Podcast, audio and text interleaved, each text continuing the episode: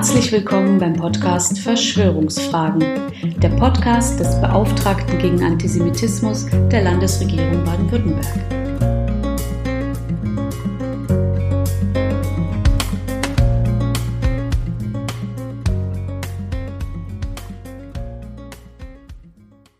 Am 8. April 2023, dem Tag nach dem christlichen Karfreitag, zog erneut eine anti-israelische, terrorverherrlichende und vermeintlich pro-palästinensische Demonstration durch die Bundeshauptstadt Berlin, in der in Sprechchören unter anderem Tod den Juden skandiert und BDS gefordert wurde, Boykott, Divestment, Sanctions.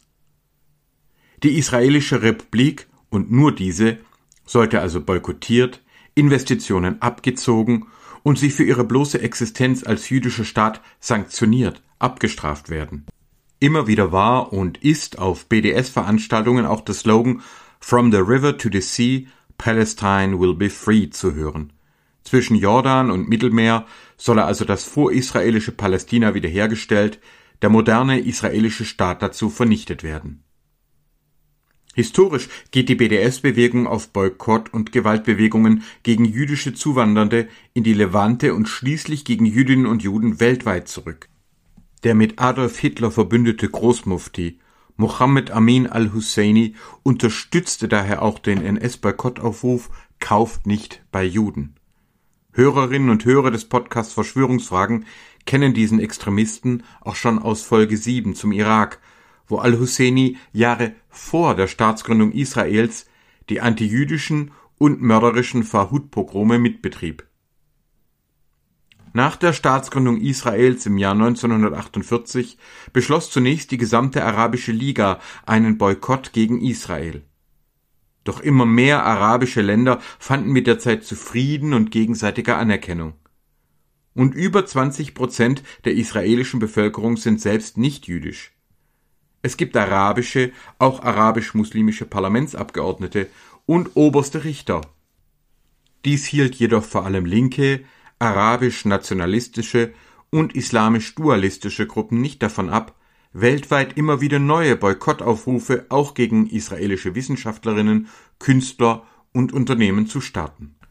Zu internationaler Sichtbarkeit kam die anti-israelische Boykottbewegung 2001 bei Treffen und Aktionen in Teheran und im Kontext der Weltkonferenz gegen Rassismus in Durban. Dabei wurde gezielt und einseitig unter dem Label BDS Israel als Apartheidstaat diffamiert, Kriegsverbrecherprozesse nur gegen den israelischen Staat gefordert und der Zionismus als Rassismus gebrandmarkt. Eine Verurteilung der oft sehr viel weniger demokratischen Zustände in den Nachbarstaaten oder auch ernsthafte Aufrufe für Dialog und Zusammenarbeit fanden sich dagegen kaum. Der einseitig antijüdische Charakter der BDS-Bewegung wurde zudem mehr als deutlich, nachdem Israel 2005 zentralen Forderungen nachgekommen war und sich samt Auflösung aller Siedlungen aus dem Gazastreifen zurückzog. Das Ergebnis davon war jedoch nicht das erhoffte Land für Frieden und Freiheit für Palästinenserinnen, sondern ab 2007 die Herrschaft der Partei Hamas, die Oppositionelle und auch Homosexuelle inhaftieren, foltern und ermorden ließ, weitere Terror- und Raketenangriffe gegen jüdische ebenso wie nichtjüdische Israelis durchführte und auch die eigene palästinensische Bevölkerung ohne Menschenrechte, unabhängige Justiz und demokratische Wahlen unterdrückt. Wäre es BDS also tatsächlich um die Menschenrechte der Palästinenser gegangen, so hätte sie auch die Hamas verurteilen und boykottieren müssen. Und auch wenn ich mit BDS-Gruppen diskutierte, erlebte ich wieder und wieder, dass weder die Unterdrückung der Menschen von Gaza noch das Schicksal von Palästinenserinnen und Palästinensern in Libanon oder gar im Bürgerkrieg in Syrien wirklich interessiert. Auch die Politik des ebenfalls an Gaza grenzenden Ägypten sowie das Schicksal anderer verfolgter Gruppen wie der Rohingya in Myanmar oder die Ahmadiyya in Pakistan, zwei sehr viel größere Staaten, die nahezu gleichzeitig mit Israel gegründet wurden, führten bislang allesamt nicht zu ernsthaften Resolutionen und Protesten von BDS-Gruppen. Nach meiner Beobachtung und Erfahrung in Baden-Württemberg tritt diese Boykottbewegung also gerade nicht wirklich für die Menschenrechte von Palästinenserinnen oder Muslimen ein, sondern fixiert ihre Aktivitäten immer wieder nur und obsessiv gegen Israel als jüdischen Staat. Auch geht es selten um Kritik an einzelnen Entscheidungen, um linke, mittige oder rechte Ausrichtung der gewählten israelischen Regierungen oder um die Beteiligung auch arabischer Parteien an Koalitionen, sondern um die Existenz des Staates an sich. Doch ich bin der festen Überzeugung, wer einen demokratischen Staat, ein Volk oder eine Religionsgemeinschaft vernichten möchte, vor dem ist kein demokratischer Staat, kein Volk und keine Religionsgemeinschaft sicher. Ich würde daher auch antibuddhistische Boykottkampagnen gegen Myanmar oder antimuslimische Boykottkampagnen gegen Pakistan ablehnen. Ebenso wie ich selbstverständlich antijüdische Boykottbewegungen gegen Israel zurückweise. Für mich ist deren antisemitische Tradition klar erkennbar. Deswegen habe ich es sehr begrüßt, dass nach dem Deutschen Bundestag und Parlamenten etwa in Österreich und Tschechien auch der Landtag von Baden-Württemberg die anti-israelische BDS-Boykottbewegung zurückwies und mein Amt von Anfang an mit dem Auftrag der Aufklärung darüber verbunden wurde. Entsprechende Beschimpfungen, Drohungen und Dienstaufsichtsbeschwerden vor allem älterer linksorientierter BDS-Aktivisten halte ich dabei ebenso gelassen aus wie entsprechende Aktivitäten aus dem libertären und rechten Spektrum. Gleichzeitig versuche ich im Rahmen meiner rechtsstaatlichen Möglichkeiten Bildungseinrichtungen, Kommunen und auch Polizei und Justiz für die Gefahren von Israel bezogenem Antisemitismus zu sensibilisieren.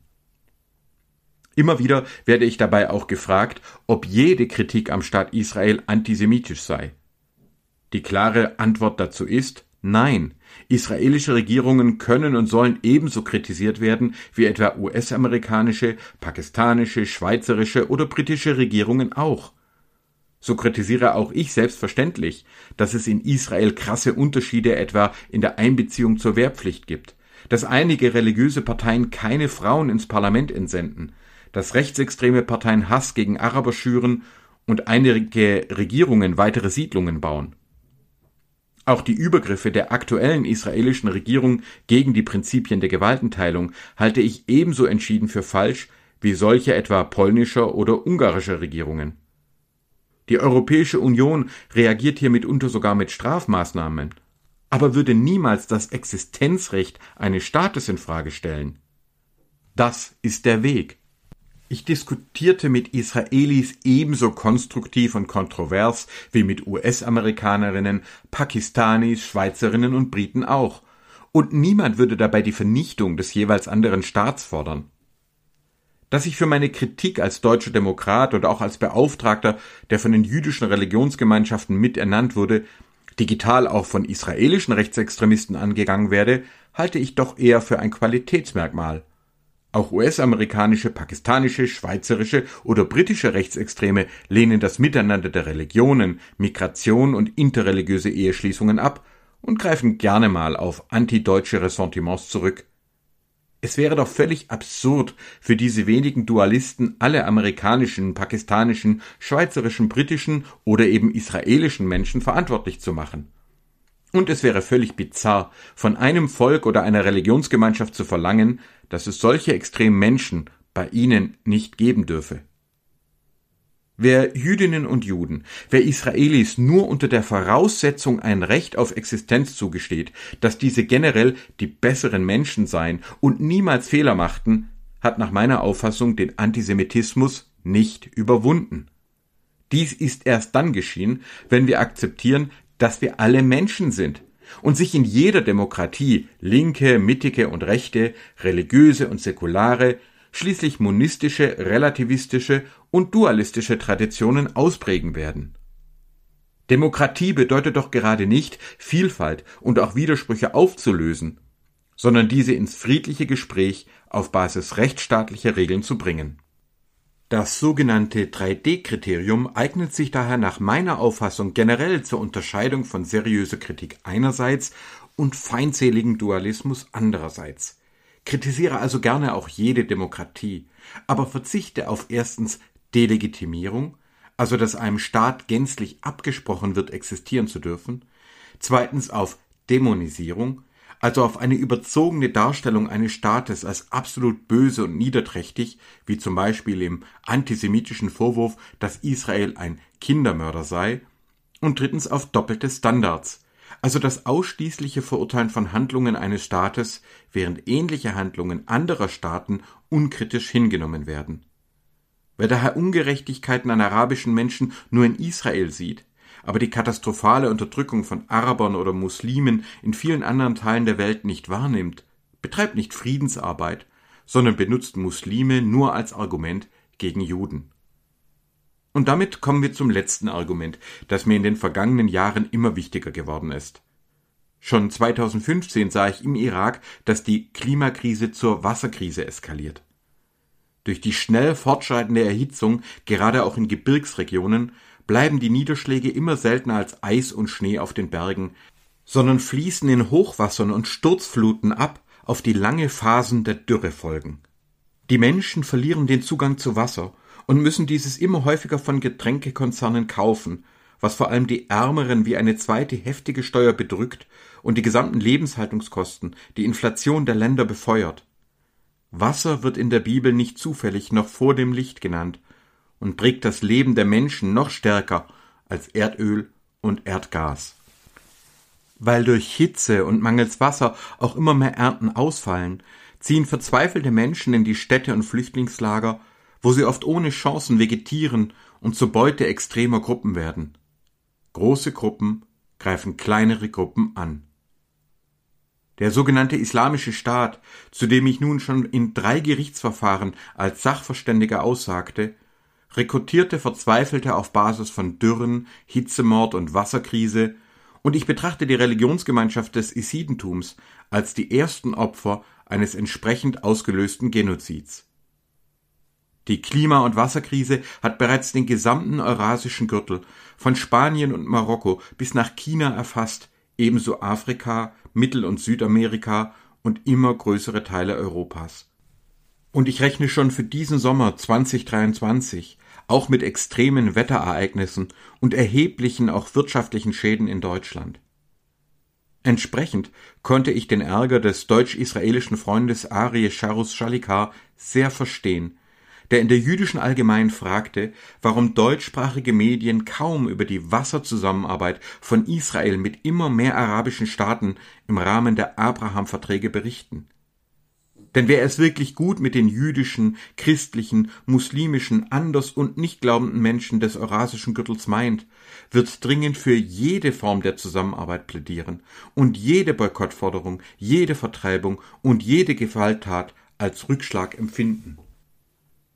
Nach meiner Einschätzung als Wissenschaftler und Kenner der Region geht es längst nicht mehr um die Frage, ob das von jüdischen, christlichen, muslimischen und weiteren Menschen als heiliges Land betrachtete Gebiet um Jerusalem exklusiv von einer religiösen oder ethnischen Gruppe kontrolliert wird, sondern ob dort in wenigen Jahrzehnten überhaupt noch Menschen überleben können. Dies wird nur dann möglich sein, wenn sich die Kräfte des Dialoges, der Demokratie samt der Gewaltenteilung und der Zusammenarbeit zusammenfinden und durchsetzen. Wer Boykott, Siedlungs- oder gar Terrorbewegungen unterstützt, nützt daher niemanden, sondern schadet allen. Vielen Dank für Ihr Interesse. Bitte bleiben Sie im Dialog. Haben Sie Fragen, Anregungen oder Ideen für weitere Themen? Dann schreiben Sie uns gerne unter beauftragter-gegen-antisemitismus.stm.bwl.de. Bis zum nächsten Mal.